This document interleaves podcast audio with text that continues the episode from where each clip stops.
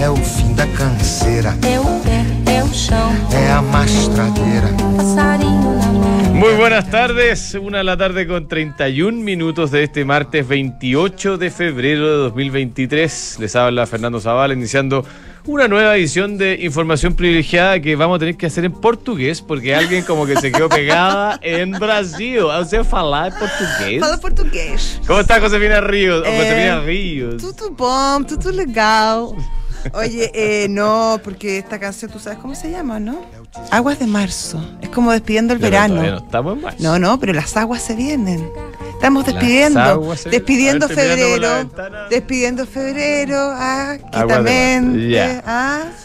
Oye, un día, ritmo. mm, un día bastante noticioso, a pesar de que no hay ninguna mm, cifra todavía eh, macroeconómica demasiado, demasiado relevante. Hay eh, proyecciones sectoriales que, fíjate que han alentado las expectativas. ¿eh? Eh, la producción industrial salió un poquito mejor a lo esperado y podría ser, fíjate lo que voy a decir, ¿eh? Que el famoso IMASEC de enero, que era como siempre la expectativa de que fuera el piso, podría ser que fuera... Ya no fue, parece. Bueno, nunca No, se no, sabe. podría mañana, mañana lo sabremos. Mañana lo sabremos. Ah, sí, las expectativas. son Las expectativas están mejor. razón, mañana disculpa, sabremos. Sí, sí, sí. mañana sí, sí. miércoles. Mañana miércoles primero de marzo, aguas de marzo. Agua- Tienes toda la razón. Ahora, ¿qué pasaría, Josefina Río, en tu análisis técnico Ya. si de repente nos encontramos con un IMASEC bastante mejor a lo esperado mañana? Eh, ¿Qué pasaría? ¿Sí? Yo creo que de partida anímicamente sería una buena noticia y obviamente sería un una cuestión que el Banco Central tenía que tomar en consideración respecto a qué seguir haciendo con las tasas. Ah, tú dices que el Banco Central tendría más espacio para subir tasa. No. Opa. O sea, perdón, no, no va a subir más. No. Se quedaría más tiempo pegado con la tasa alta. Podría ser, dependiendo lo- lo- los rangos de inflación. Pues. Sí, Es que la inflación está todavía altita. por eso te digo. Altímetra. Por ¿ah? eso te digo. Altisonante. Sí, pues. Y el Banco Central ha dicho que se va a demorar más en reducir su tasa de lo que se esperaba inicialmente. Claro, y, y sobre todo si el IMASEC es mejor de lo que se cree, O sea, bastante eso podría ser una mala noticia, ¿no? Eh, quiere decir que la, la economía aún no, no se enfría lo suficiente como para lograr su equilibrio. Pero Ahora, tú sabes que yo no soy una experta. Eso es- esa es una interpretación. Es una interpretación, es decir, una buena ¿Válida noticia se transformaría eventualmente en una mala Es como lo que, noticia. pasa, es lo que ha pasado en en Estados, Unidos. Otra interpretación posible es que el Banco Central está logrando su aterrizaje Soft sin, landing. claro, sin provocar un daño eh, demasiado brutal en la economía chilena. Eh, claro.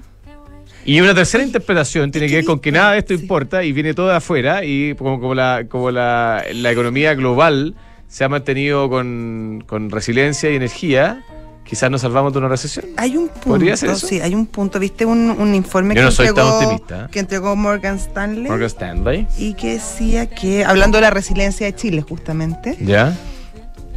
y que, eh, bueno, tenía varios aspectos, pero decía que claro, que eh, el, el consumo había resistido bastante mejor eh, de lo esperado.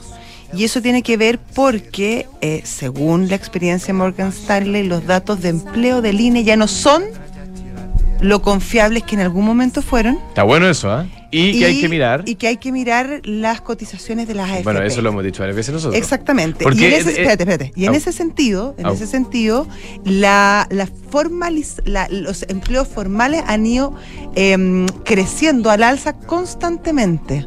Por lo tanto, la fuerza laboral y por, en- y por ende el, el- el- el circulante que hay en el, en el mercado no sería tan bajo. Y a eso habría que sumarle eh, el tema chino, la apertura de China, que obviamente tiene una gran incidencia en Chile, sobre todo respecto a la minería del cobre, y que ya vemos que de hecho de es que, y bueno, y de hecho en la estación de fruta también, pero además el cobre, de hecho, lo que se espera para el IMASEC y sería lo que estaría al- tirándolo para arriba, sería la actividad minera, específicamente la del cobre, por la apertura de Chile. Bueno, todos lo sabremos mañana. Mañana se disipa toda la incertidumbre. Eh, por mientras tenemos otras noticias destacadas, Josefina Ríos. Por El- ejemplo. El, exministro de Hacienda de nuestro país, Rodrigo Valdés, aterrizaría en. Aterriza en realidad, porque ya se- es una noticia que se confirma. Ya. Aterriza en el Fondo Monetario Internacional como director del Departamento del Hemisferio Occidental. Me encanta la Rodrigo Valdés en un cargo importante, yo creo que Muy bueno, merecido. muy digamos, ¿no? profesional. Reemplaza a Ilan Goldfund, que se fue al BID, al Banco Interamericano de Desarrollo. Igual como que se van de un banco a otro. La- de una, multi- de una multilateral a otra. Bueno, ah. pero oye, pero. No mucho- Rodrigo Valdés. Pero algo así se no puede es. decir de los ejecutivos de altas de, la, de las También se- corporaciones por. También, está Pero si no Oye, estoy- está perfecto. Perfecto. El talento se mueve, digamos. y, está muy, y está muy bien que así sea. En otra noticia del ámbito nacional, esta vez negativa, eh, la Polar, el retailer, anunció que va a despedir al 30% de sus cargos gerenciales debido a la caída en sus ventas. Salen 135 personas de su casa matriz. Obviamente no son 135 gerentes solamente, son 135 personas de su casa matriz que para afuera por eh, baja en la, en la venta de la multitienda. ¿ah? Tercera noticia que quería comentar, no sé si es demasiado relevante, pero Elon Musk recuperó su sitial Sí. como el hombre más rico del mundo. Porque subió, porque viste las acciones de Tesla, el, el 70% Sí, subieron. Ah. 70%. Y desde el 6 de enero, que fue su momento así ya más espantoso, así como Elon Musk Espantoso. se quería ir a encerrar, a llorar a su cama y a su pieza, ¿Ya? 100%. 6%. 100%. 100%. O sea, se han duplicado. Se han duplicado desde ese momento. Sí, la, la acción de Tesla el día de hoy. el pobre cae. francés le duró bien poco. ¿Cómo se llama? Eh, Bernard Arnault. Arnault, sí, Arnault. Sí, Era tan elegante, ¿verdad? Bien. Sí, pero además como la industria del lujo, Claro, sí, sí. como que daban ganas de conocerlo. Claro. Así, ¿eh? Digo yo, pues, Oye, pero Tesla hoy día cotiza a la baja marginalmente 0,8% para abajo, pero efectivamente, si uno lo ve en, en un mes, ha subido 17% y el, desde el 1 de enero a la fecha, 90% arriba la acción de la Tesla. productora de automóviles. Que eléctricos. anda como, se nota que anda ¿Viste contento. se nota que anda no? contento, ¿lo has visto en Twitter? Sí, mucho. Pero no para. uf. Que agote, estoy que lo bloqueo. Te juro. No, lo bloqueé y sacaba como la mitad de Twitter. Sacó la mitad de los mensajes. Pero que de- te juro que agotador. Oye, eh, Dígame, ¿qué camioneta? hay una camioneta nueva de Tesla. Ya, Es no, como, no la he visto. como cuadrada. Ah, ¿no la has visto? Ah, muéstrame. Te te la Tú voy que a buscar. estás con mejor internet que yo. Es que ¿sabes lo que pasa? Es que es una, es un no sé si una camioneta o una cosa parecida a una un pan de molde. Claro, pero mm, bueno, ahí lo voy a buscar y te la muestro. No encontré la, la primera, pero es una cosa muy rara. ¿eh? ¿Bonita? no, o sea, futurista. Ya. Oye, viste, hablando de futurismos, Ya. eh, Sur Corea, ¿Qué pasó con Sur Corea? que mm, Corea del Sur, digo. Corea del Sur, bueno, sí. Según el, el orden de los factores en alterar el producto en esta situación. Pero bueno, eh, tienen una línea y lo está potenciando el gobierno, el Estado, así con Tuti. Ya. Hay un joint venture de una empresa chip surcoreana con una empresa de movilidad norteamericana para un servicio de taxis aéreos. Ah, mira. Súper entrete, olvídate el, el diseño de los taxis. Y en Ya. eso están. ¿Y son como, son como Son drones? pequeña- ¿Drones o, Sí, o más bien son- helicópteros? Son como drones eh, a escala mayor, con, con harta pinta de, de nave espacial, ¿te acuerdas de los supersónicos? Ya, pero mira, ¿tú querés naves naves espaciales? Tipo, total. Esta es la total, de Tesla. Total la Le estoy Tesla. mostrando a la José, para los que nos están Sí, escuchando, si las nuevas Cybertruck, Eso. que es esta nueva camioneta, no sé si es una camioneta, un camión, una cosa intermedia de Tesla. Ujú. que, que- dime tú cómo la describirías. Fea. ya, pero descríbela. Pero no, ¿sabes cómo es? Cybertruck, Yo la, pueden buscar yo la ustedes. describiría, ¿se acuerdan de lo, mm, esto cómo se llaman los, los, no, ay, se me olvidó el nombre, súper importante, como lo que juegan los niños. Legos. Legos, Ya. es como una estética Lego. Estética Lego ya. Sí, porque es muy, es muy... Es como yo diría estética Batman, ¿o ¿no? Sí, pero sobre todo Lego diría yo porque es muy geométrica. Es muy geométrica, muy de ángulos y muy no, no tan bonita, pero yo creo que es Ahora, muy si buen te, la, auto. si te la prestaran, la La- sí, la manejo. No es tan bueno como un Peugeot, pero. no, pero- no, pero no, bueno, no, no, no, no. Oye, eh, ya, vamos al pantallazo. No, no todavía al pantallazo. todavía No, estamos todavía para el pantallazo. Entonces, la, la última noticia que, que te iba a comentar eh, tiene que ver con ¿Con qué? el. La Corte, la Corte Suprema confirma, bueno, también la Polar, eh, hay una multa a una clasificadora de riesgo por infringir la ley de mercado de valores. Se, se empieza a cerrar el caso de la Polar, tengo la sensación, Josefina. El, el antiguo caso de la Polar. Claro. Sí, es que ahí, sí. El antiguo caso de la Polar, correcto. El, el, El el del original. 2010, digamos. Sí, eh, pues, don- que- después que- de la debacle. Que modificó bastante, no solamente la mucho. legislación financiera, sino que también Es los gobiernos corporativos. Muchos, muchos ángulos distintos. eh, bueno, todo el tema penal que, que ya se vio, eh, todo el tema de ley de mercado de valores, eh, gobiernos corporativos, responsabilidad de las clasificadoras de riesgo. Sí. Y al final, eh, bueno, inversión de la AFP, que ayer salió, antes de ayer creo que salió una noticia de que eh, la Polar va a tener que pagar una cierta cantidad de plata a FP Capital, eh, Sí. que se cerró ese caso. Bueno, fue un acuerdo eso finalmente. Es un acuerdo, correcto, sí. sí. En el fondo se empiezan a cerrar las distintas aristas. Yo creo que todavía quedan algunas hebras abiertas, pero, pero la gran mayoría de los temas se han ido cerrando y, y yo estoy de acuerdo contigo que cambió el mercado de capitales chileno para, para siempre. Ya, vamos a hacer un pantallazo nosotros, Josefina. Te lo, Vamos. te lo bien, bien. adelanto. Sabes que estamos con- Josefina Ríos, desde las trincheras de la mesa, ¿cómo está el mercado del día de hoy? Bueno, te cuento yo. Cuéntame tú, porque tú sabes Oye, yo no sabía. 0,56% arriba el IPSA en este momento. Eh, lo más transado el Lo día de hoy. Adivina cuál es la acción más transada el día de hoy. Eh, Nueva La Polar, No, ¿no? Sokimich. Sokimich. Bueno, la B. siempre es la más Eh, como, casi siempre, ¿no es cierto? Pero cayendo. 1% fíjate. abajo, 0,95% abajo. Después Banco Chile subiendo 0,3%. Mi confusión fue porque Nueva La Polar es la que más ha subido. La que más ha subido el día de hoy, 10%, Sí, casi. 10% casi, 9,22. Sí. Muy bien. Con la noticia del despido, probablemente. Eh, Claro, qué triste, pero sí. El dólar, estimada, ¿lo tienes ahí en tu pantalla? Lo tengo, el dólar exactamente está en 827 pesos cayendo 0,74. Mira, ha tenido una trayectoria fluctuante el día. Sí, eh, buscó los 8.35, 8.34 llegó. O sea, hace eh, 20 minutos estaba en 8,31. 834,5 hace, hace media hora. Y mm, después se, se cayó en picada hasta la una y media, que el cierre de las operaciones formales, cerrando en 827, como decía, como decía la Sí. José. Oye, y fuera de Chile, los mercados operan con. eh, Mixto. Mixtos. Mixtos. Mix- a ver. El Dow Jones cae 0,2. El Standard Poor's 500, SP500 sube un 0,0,5. Está ahí rascuñando. Rascuñando. Y el Nasdaq sube también un 0,2. Poquito. Poquito. Pero es que ayer fue un buen día, Oye, recuérdalo. el- el- el verano acuérdate que me, me dediqué a escuchar podcast y De veras, cosas. sí, podcast. Eh, y uno de los podcasts que escuché fue de una radio amiga, ¿Amiga? eh, donde yo tuve alguna vez una intervención en un programa que les mando muchos ¿El cariños. Conquistador? Claro, el Muy bien. Conquistador. Salúdela nomás. Y sí, el Conquistador y con ahí el, el programa Buenas tardes Mercado, alguna vez estuve ahí. Y hablaban de, de una cosa perdona, divertida. descubrió el talento. Tenemos mucho que agradecerle. Oye, hablaban de una cosa simpática que, mm, que tiene que ver con la correlación que hay entre el dólar, el peso dólar, digamos, el peso chileno al dólar, con el dólar australiano a dólar americano. Eh, una cosa que yo no me había dado cuenta, fíjate. Y, y que si uno lo analiza eh, en perspectiva, la economía australiana es bastante parecida a la chilena en muchos aspectos. Ah, bueno, su composición. Claro, eh, muy exportadora, Sí. muy minera, Sí, muy, muy, importadora natural. de petróleo, muy importadora de petróleo, que todas esas características que, Que no- tenemos que nosotros. tenemos nosotros. Entonces, como que me puse a mirar los dólares australianos de ahí para adelante. ¿Ya? Ah, ¿Y, y cómo van los dólares El australianos? dólar australiano hoy día te voy a decir inmediatamente. Ahora, es otra la eficiencia. ¿Cómo así? No sé, yo encuentro que Australia. mm, Hoy día el dólar australiano eh, frente al dólar americano sube un poquito. ¿ah? O sea, igual sí. que el chileno. Y más o menos la misma proporción. Ah, mira. ¿Viste qué correlaciona? Ah, o sea, ya, o sea, hay, hay variables que van más allá de la ¿Eh? situación local. Ah, ese era el otro que decía Morgan Stanley. Hablaba del tema mm, incertidumbre política, Sí. que si bien obviamente hay un proceso abierto, estaría bastante más acotado que el pasado, por lo tanto, eso también estaría dando cierta tranquilidad a los mercados y de ahí también la resiliencia que ha mostrado la economía chilena. Bien Morgan. ¿eh? Sí, Stanley Cacha. Oye, me leí un libro muy bueno. Ahí te lo ¿Cuál? cuento. No, otro después te cuento, otro día. Pero tiene, es sobre finanzas. Así que no le va a gustar a todos. Bueno, pero a mí tú sabes que me encanta, mucho la finanza. claro.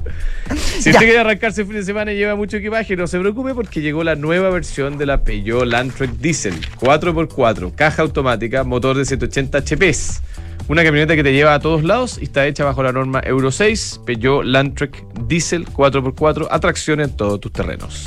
Y deja atrás las dudas e invierte a ojos cerrados en una inmobiliaria con más de 45 años de trayectoria. ¿Cuál? Almagro. ¿Cuál otra?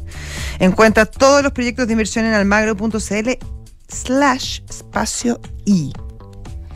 Y el dólar, bueno, el dólar cotiza en 8.28 y día de una caída. Quizás, quizás puede ser un momento para entrar. Em, si usted quiere hacerlo en Mercado G, lo puede hacer en tan solo unos segundos. Abre su cuenta desde el teléfono al lugar donde esté. Compra dólares al precio más barato del mercado chileno, tan solo 0.26 pesos por dólar. Mercadosg.com. Oye, me mandó hoy día, lo dije en la mañana, pero voy a repetirlo porque el dato es bueno. Me mandó el doctor hoy día un link de Ducati Shop. Opa. Oye, olvídate lo bueno para hacer regalos. Casco, eh, polera, chaqueta, unas cosas que no sé lo que son, pero deben ser excelentes, como para los, para los manurios. Claro. Súper, súper buena alternativa pa- para regalos, para la gente que le gusta andar en moto y que quiere complementar. Está bueno, ¿eh? Y buenos Sí, precios, además. Súper buenos precios, cosas bonitas. Claro, y además lindo novedosa, diseño. No- novedoso. no encontráis- A ver, imagínate que te llegue un casco Ducati que hay como rey.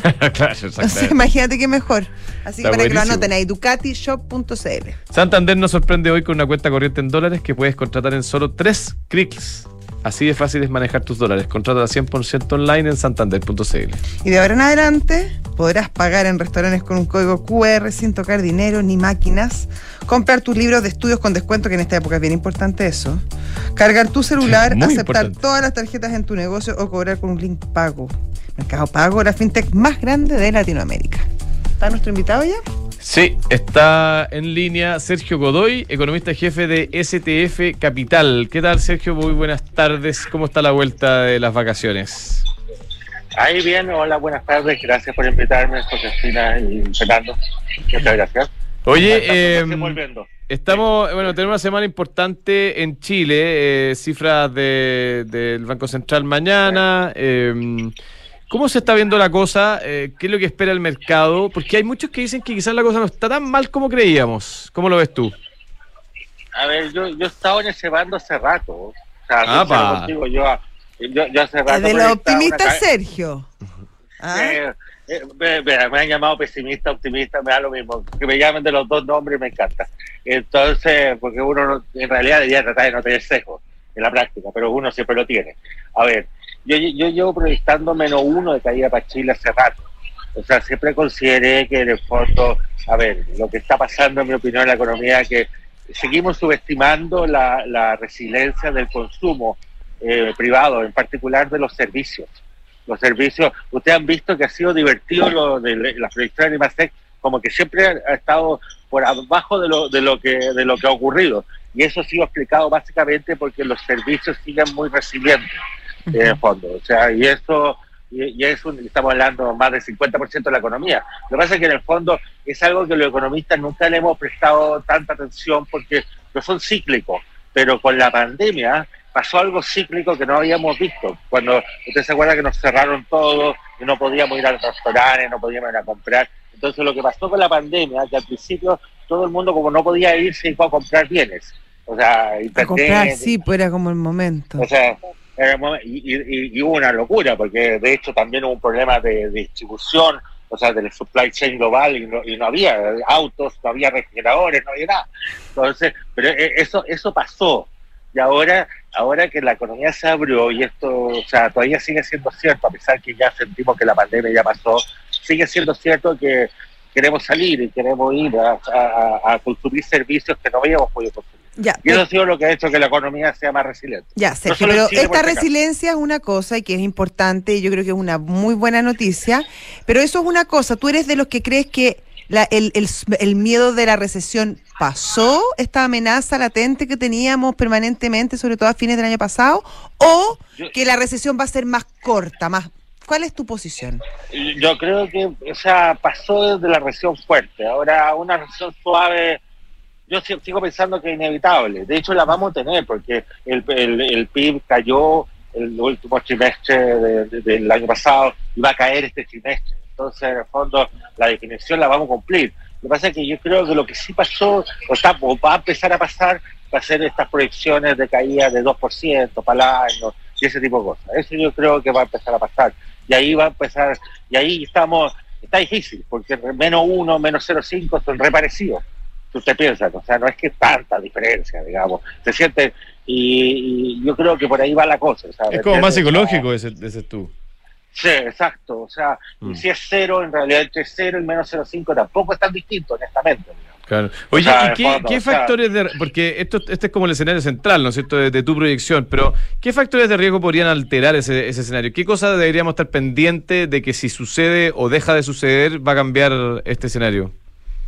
A ver, la recesión gringa que puede ocurrir que sea más violenta la que Ok. pensamos, es un escenario Claro. posible. Otro escenario posible es el, el rebote chino. ¿Cuánto se consolida? También es otra, es otra pregunta que también está abierta, digamos, en el fondo, porque la economía china lleva rebotando hace rato, lentamente y por eso ahí no nota mucho, pero está ocurriendo. Oye, Entonces, en el fondo, Sergio, y en ese dime. sentido, esta, esta rivalidad que estamos viendo entre mm, China y Estados Unidos y estas limitaciones que se están poniendo, por ejemplo, eh, para mm, que no se utilicen eh, productos que pasen por China para venderse en Estados Unidos, una serie de, de complicaciones que, que estamos viendo y donde, por ejemplo, en Chile sí hay capitales chinos, eh, por ejemplo, en la minería, lo que podría afectar quizá, o tú crees que eso no, no, no va a Ah. ser tan determinante? Yo creo que en el corto plazo, honestamente. ¿eh? Ahora, la, la sincera también hay, o sea, es como los controles capitales, hay manera de evadirlo. O sea, en el fondo es parecido. Echa la ley, echa la. Exacto, entonces, cosa que, pues, o sea, los chinos se instalen en Vietnam, los rusos en, en Vietnam y no pasa nada. O sea, yo no sé si es muy, todas esas, esas restricciones son de verdad, las pueden hacer valer. Es una buena, es una pregunta, que es lo mismo que uno se hacía la pregunta con los controles capitales. Mm. la- es parecido, o sea, de fondo, pero no creo que en el corto plazo te afecten mucho. O sea, o sea, eh, la sincera, yo creo que la globalización está para quedarse. Es muy difícil desarmar todo lo que es armado.